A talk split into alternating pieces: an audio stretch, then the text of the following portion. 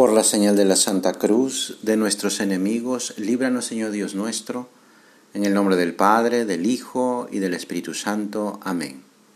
Señor mío y Dios mío, creo firmemente que estás aquí, que me ves, que me oyes.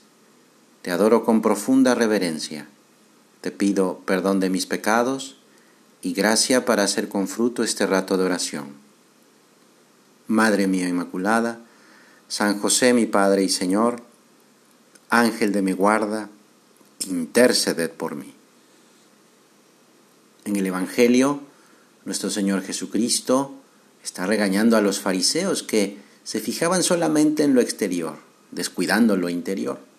Y les dice, hay de ustedes escribas y fariseos hipócritas que limpian por fuera la copa y el plato, mientras por dentro está rebosando de robo y desenfreno fariseo ciego, limpia primero la copa por dentro y así quedará limpia también por fuera. Se está refiriendo el Señor a nuestro corazón. El corazón es el centro de los sentimientos, de los pensamientos y de las intenciones de la persona. Solo un corazón limpio puede amar plenamente a Dios. Solo un corazón limpio puede servir plenamente a los demás. Vamos a dejar que no se ensucie el corazón con malos pensamientos, porque, como sucede en cualquier lugar, un lugar limpio no es el que más se limpia, sino el que menos se ensucia. A veces también se ha comparado el corazón con una habitación cerrada. En la medida en que se abre la ventana y entra la luz, se distinguen los desperfectos, las suciedades que puede haber, los lugares que están acomodados y que no necesitan reacomodarse porque están bien. Pero otros lugares sí que necesitan una limpieza porque a cualquier habitación entra el polvo. Esa luz la da Dios y es una muestra de su misericordia. Sin esta luz no podemos ver, no podemos conocernos. Mira, los santos se han reconocido pecadores porque han abierto las ventanas de su alma de par en par la gracia de Dios que ilumina para ver con detalle todo y arreglar lo que está mal. Es decir, han correspondido a la gracia. Por eso, en la noche, al terminar el día, busca un lugar tranquilo, examina cómo estuvo tu día, que hiciste bien, en tu piedad, en tu relación con Dios, en tu ayuda a los demás, en tu generosidad, en tu sinceridad, y dale gracias a Dios. Después, Fíjate en lo que no ha ido bien, en esos momentos en los que te dejaste llevar por la pereza, por el egoísmo o la soberbia, por aquellos detalles en los que empezaste a juzgar a los demás, o aquel momento en el que no quisiste hacer esa pequeña mortificación y te dijiste a ti mismo, hoy no voy a rezar. Por todo eso, pídele perdón a Dios. Y desde esas luces, haz un propósito para vivir el día siguiente. Señor, mañana con tu ayuda sí voy a rezar.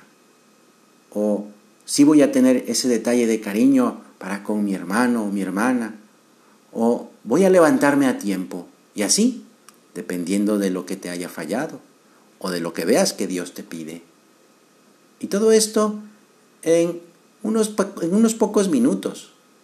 No hay que revisar minuto a minuto cada día y todo el día, sino sobre todo que esto, que el examen, nos lleve a escuchar al Espíritu Santo y hacer con optimismo y confianza el propósito del día siguiente.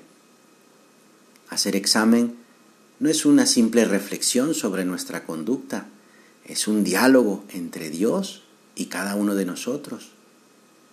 ¿Te ha agradado, Señor, en este día? ¿En qué te he disgustado? ¿Qué esperabas de mí y yo no lo he hecho? ¿Es eso un diálogo de un alma enamorada con Dios?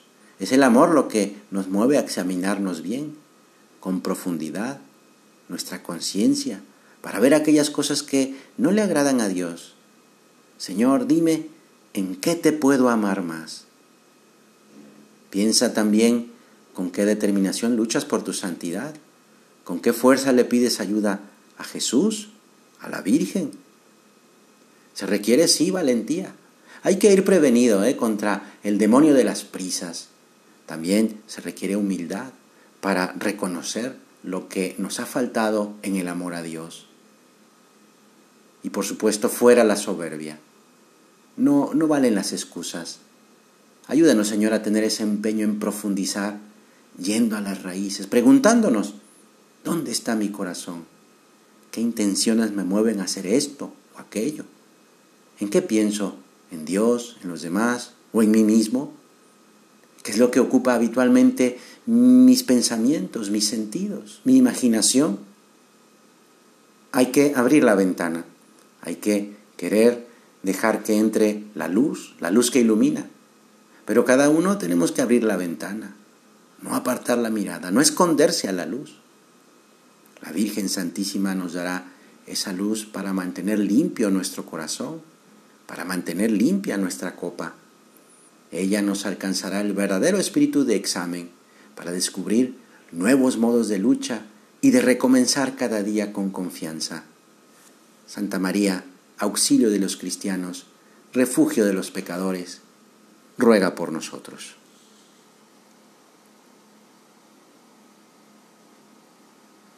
Te doy gracias, Dios mío, por los buenos propósitos, afectos e inspiraciones que me has comunicado en esta meditación.